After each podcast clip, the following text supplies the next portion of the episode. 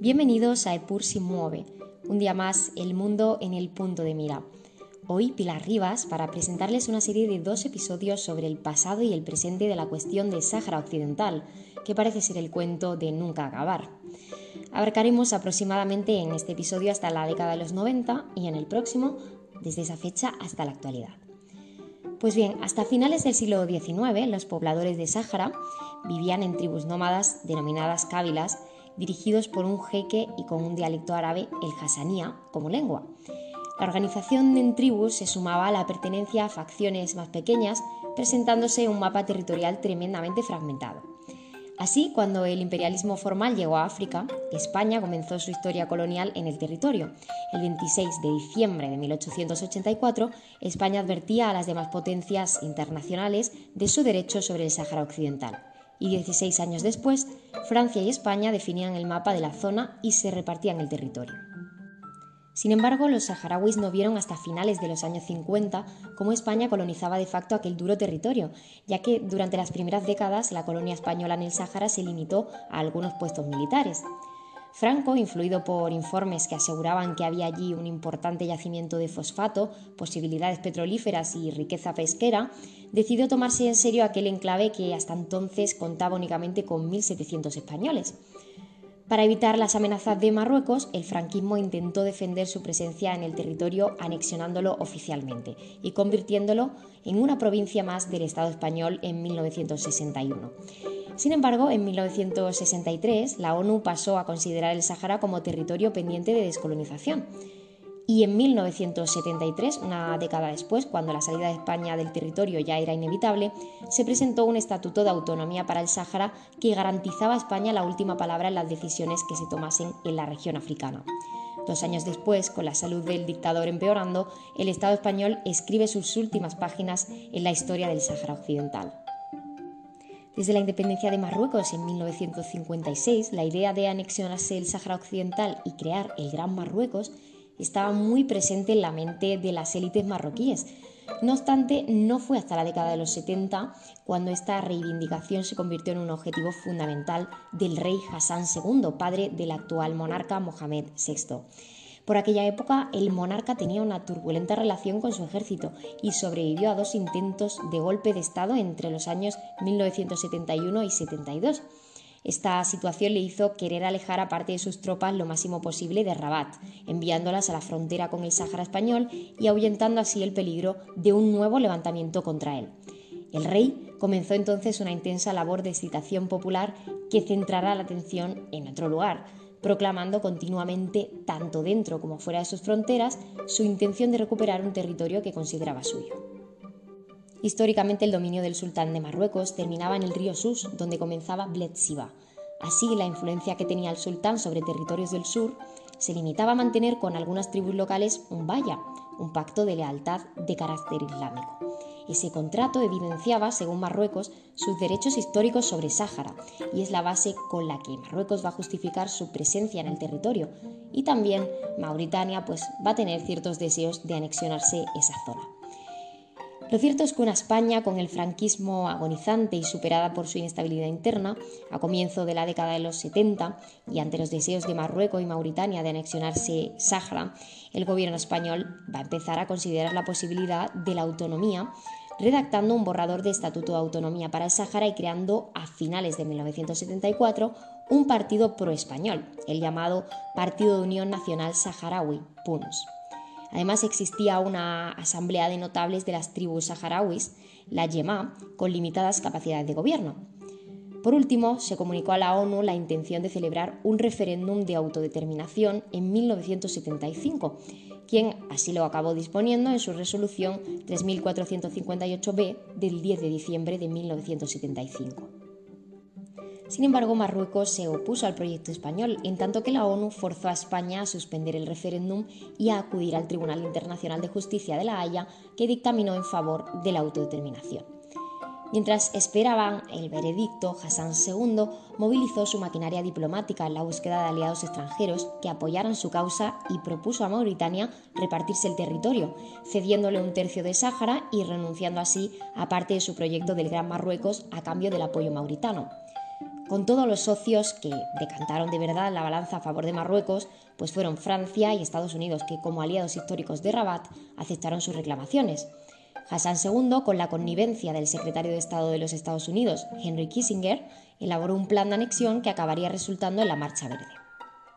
Con la estrategia ya preparada llegó el dictamen de La Haya, en el que se negaba a Marruecos su derecho histórico sobre el Sáhara Occidental. No obstante, un fragmento algo ambiguo de la sentencia sí que abrió la puerta a la interpretación interesada de Hassan II.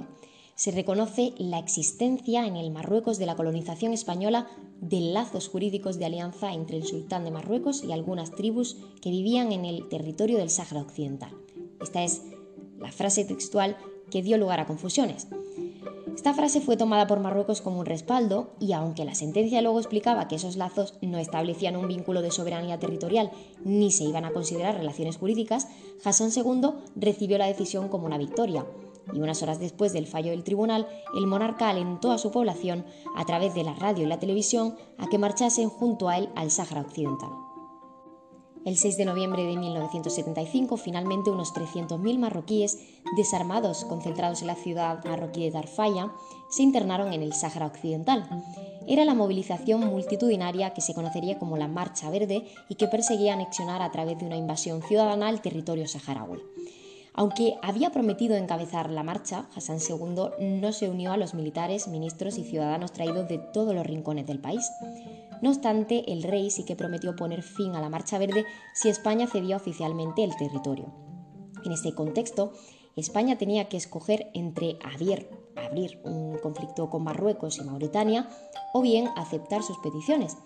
Seis días después, el 12 de noviembre, delegaciones de Marruecos y Mauritania llegaban a España para firmar lo que se conoce como el Acuerdo Tripartito de Madrid, donde España, cito textualmente, ratifica su resolución de descolonizar el territorio del Sáhara Occidental, poniendo término a las responsabilidades y poderes que tiene sobre dicho territorio como potencia administradora y procederá de inmediato a instituir una administración temporal en el territorio en la que participarán Marruecos, Mauritania, en colaboración con la YEMA, y a la cual serán transmitidas las responsabilidades y poderes a los que se refiere el párrafo anterior. Mientras las tropas españolas comenzaron a abandonar el Sáhara y las fuerzas marroquíes lo ocupaban por el norte, una joven organización saharaui pro independencia entraba desde el sur, el Frente Popular de Liberación de Saguía, El Hamra y Río de Oro, comúnmente conocido como Frente Polisario. Este grupo surgió en 1973 como heredero del movimiento nacionalista saharaui, que ya fue reprimido con dureza durante la manifestación de Zemla en 1970, en la que sería la primera manifestación de carácter independentista que terminó con muertos y heridos en el Sahara español. Este movimiento de liberación pretendía enfrentarse al colonialismo español para crear un régimen republicano que conservara su civilización y herencia religiosa, usando para ello tanto la política como las armas. Pronto empezarían las acciones militares contra cuarteles del ejército español, donde atacaban dejando consignas y después huían al desierto o a la vecina Mauritania. Los países de la zona vinieron pues considerando este joven grupo un disidente perfecto contra el colonialismo. Tanto la Libia del coronel Gaddafi como la Mauritania previa al acuerdo con Marruecos y sobre todo también Argelia, que estaba ofreciendo a los polisarios desde dinero y armamento hasta refugio, ropa y alimentos.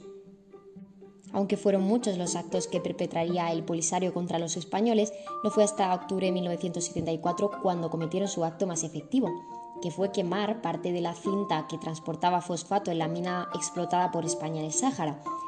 Pese a que los españoles solventaron esta situación contratando una flota de camiones que supliera la cinta transportadora, el Frente Polisario sí que obligó a paralizar la mina, definitivamente secuestrando al empresario canario Antonio Martín. Este era un modus operandi que empezarían a usar desde este momento para conseguir, por ejemplo, la liberación de miembros del Polisario que estaban detenidos. En el momento en el que España ya abandonó el territorio, el día 26 de febrero de 1976, el Frente Polisario proclamó la llamada República Árabe Saharaui Democrática, RAST, y su objetivo pasó a ser Marruecos y Mauritania. Sin embargo, al contrario que España, Marruecos y en menor medida Mauritania sí que usó todo su ejército y arsenal para derrotar al Polisario. Mientras los blindados entraban en las ciudades saharauis y se construían muros, parte de los habitantes se trasladaban al desierto donde se crearon grandes campos de refugiados. Durante la guerra que se desencadenó, el ejército marroquí castigó en varias ocasiones los ataques de guerrilleros del Polisario, con ataques a los campos, usando napalm, fósforo blanco y bombas de fragmentación contra civiles. Mauritania fue oficialmente derrotada por el Polisario y su aliada Argelia en 1979, con lo que se recuperó parte del territorio ocupado. La lucha directa contra Marruecos sí que duró más y no fue de hecho hasta el año 1991 cuando se firmó un alto al fuego que dura hasta el día de hoy. Pues hasta este punto es la primera parte de la serie de episodios sobre el Sáhara Occidental. Les espero entonces en la siguiente entrega para seguir desvelándoles detalles sobre este interesante asunto. Nos vemos, como hemos dicho, la semana que viene, aquí siempre en Epur se mueve.